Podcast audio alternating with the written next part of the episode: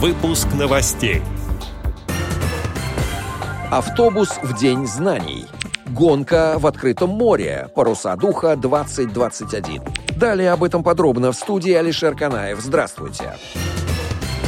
Автономная некоммерческая организация «Белая трость», основанная инвалидами по зрению, приглашает. В конце сентября на 17-й этап инклюзивной экспедиции «Паруса духа», которая пройдет в Средиземном море. Девиз этого этапа – «Спорт, экология, инклюзивная культура». Проект, как и прежде, основной своей идеей представляет создание инклюзивного поля для реализации талантов и способностей каждого члена общества, независимо от физического физических возможностей. Впервые экспедиция пройдет в формате парусной гонки в открытом море на двух крейсерских яхтах. На Средиземном море стартуют две яхты с инклюзивными экипажами, и во время морских переходов команды будут состязаться как в умении управлять парусами и подчинять себе ветер, так и в умении управлять инклюзивным взаимодействием.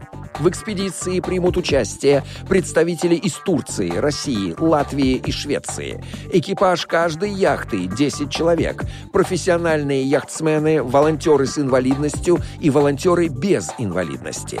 17-й этап международной инклюзивной экспедиции «Паруса духа-2021» проходит при поддержке государственной корпорации по атомной энергии «Росатом», сообщается на сайте extrability.org.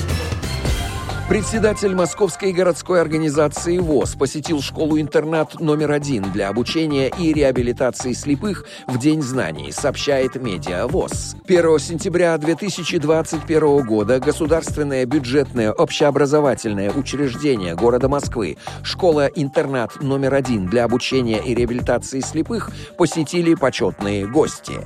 Поздравить и поддержать школьников приехали заместитель мэра Москвы по вопросам социального развития Ракова, председатель Московской городской организации ВОЗ Машковский и другие официальные лица. В интервью пресс-службе ВОЗ господин Машковский отметил большой профессионализм педагогического коллектива школы и хорошую оснащенность техническими средствами реабилитации, необходимых для обучения инвалидов по зрению. Кроме того, председатель Московской городской организации подчеркнул, что ГБОУ ШОР номер один по итогам 2020-2021 2021 учебного годов вошло в топ-20 образовательных организаций города Москвы за достижение высоких результатов в образовательной деятельности.